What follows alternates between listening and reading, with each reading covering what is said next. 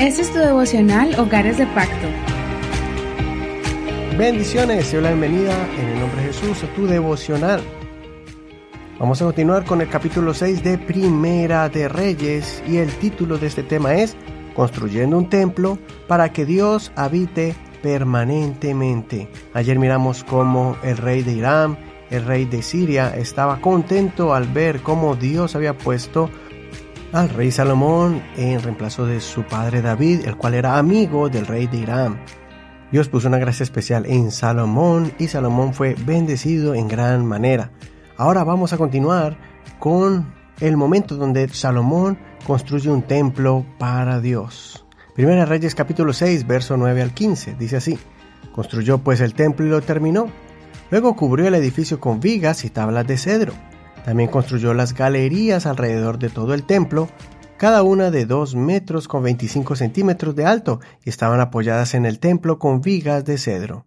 Entonces vino la palabra del Señor a Salomón diciendo, Respecto a este templo que tú edificas, si caminas en mis estatutos y pones por obra mis decretos, y guardas todos mis mandamientos, andando de acuerdo con ellos, yo cumpliré contigo mi palabra que hablé a tu padre David.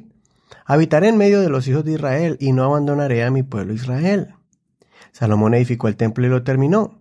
Después revisitó el lado interior de los muros del templo con tablas de cedro los recubrió de madera por dentro desde el suelo del templo hasta las vigas del artesonado. También cubrió el suelo del templo con tablas de ciprés. Así que la lectura de hoy no olvides leer todo el capítulo completo. En este capítulo vemos que Salomón le tomó siete años construir el templo del Señor, después de que su reino se estableció en los primeros cuatro años.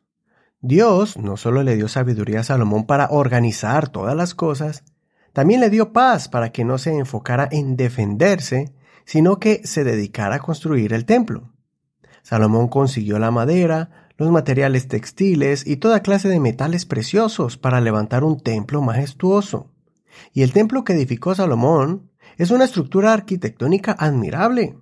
Todo eso como señal de la sabiduría que Dios puso sobre Salomón y los ingenieros escogidos para esta obra en medio de la explicación del proceso de construcción, en este capítulo leemos una frase de la voz de Dios cuando le dijo a Salomón que él quería habitar en medio del pueblo, pero sería con una condición.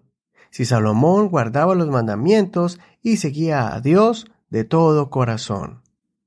Es como si Dios llegara a visitar la obra que estaba siendo realizada para honrarlo y adorarlo, y asegurarse de que todo eso que estaba haciendo Salomón no sea en vano, que no fuera solo un templo bonito sin la presencia de Dios allí. Y no es que Dios estaba buscando una casa como si no tuviera dónde vivir, pues Dios es tan grande que el planeta Tierra es diminuto ante la grandeza de Dios, sino que Dios estaba dispuesto a moverse continuamente en medio de su pueblo y bendecirlo constantemente y estaba dispuesto a escuchar sus oraciones. Pero si Salomón se apartaba del Señor, ese templo no sería nada importante para Dios.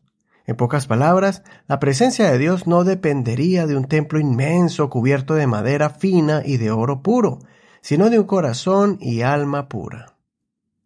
Asimismo, debemos entender de que nada sirve decir que somos cristianos pentecostales o identificarnos como creyentes si nuestro corazón, nuestros hechos, nuestros actos no demuestran que somos verdaderos hijos de Dios.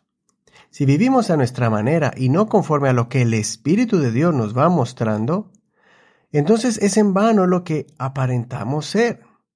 Dios conoce nuestro corazón, lo que hacemos y lo que decimos cuando no estamos en la iglesia, con el pastor o con algún hermano de la congregación. Dios es el que está ahí cuando estamos en la escuela o en el trabajo.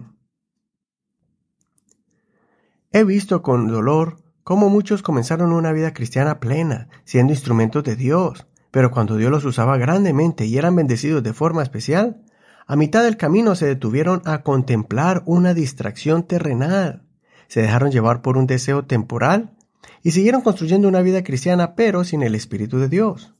Al final lo que construyeron cayó se derrumbó, pues no pudieron soportar la prueba. Recordemos el consejo del apóstol Pablo en 1 Corintios capítulo 3, verso 11 al 16. Nosotros somos el templo de Dios. Construye un templo para Dios, pero recuerda que el propósito de vivir vidas cristianas es porque Cristo debe reinar por siempre en nuestro corazón. ¿Cómo estamos construyendo nuestro templo? ¿Habita Dios en nuestro hogar? ¿Hay pureza o conflictos en nuestros corazones?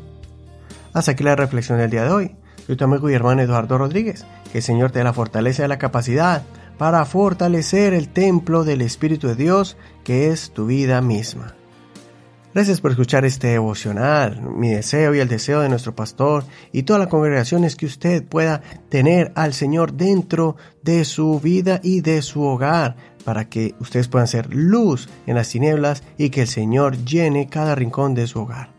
Muchas gracias por escuchar este devocional y también por compartirlo con todos tus amigos y con todas las personas que tú consideres que este devocional puede ser bendición. Recuerda que hay muchos medios para compartirlo. Por ejemplo, puedes entrar a Facebook y encontrarnos allí como Hogares de Pacto Devocional. Ahí están las notas del programa en español traducidas al inglés y también está el link que te enviará directamente al audio. También estamos en WhatsApp. Si quieres recibirlo y ser parte del grupo por WhatsApp, escríbenos en esta red social al 1562-551-2455.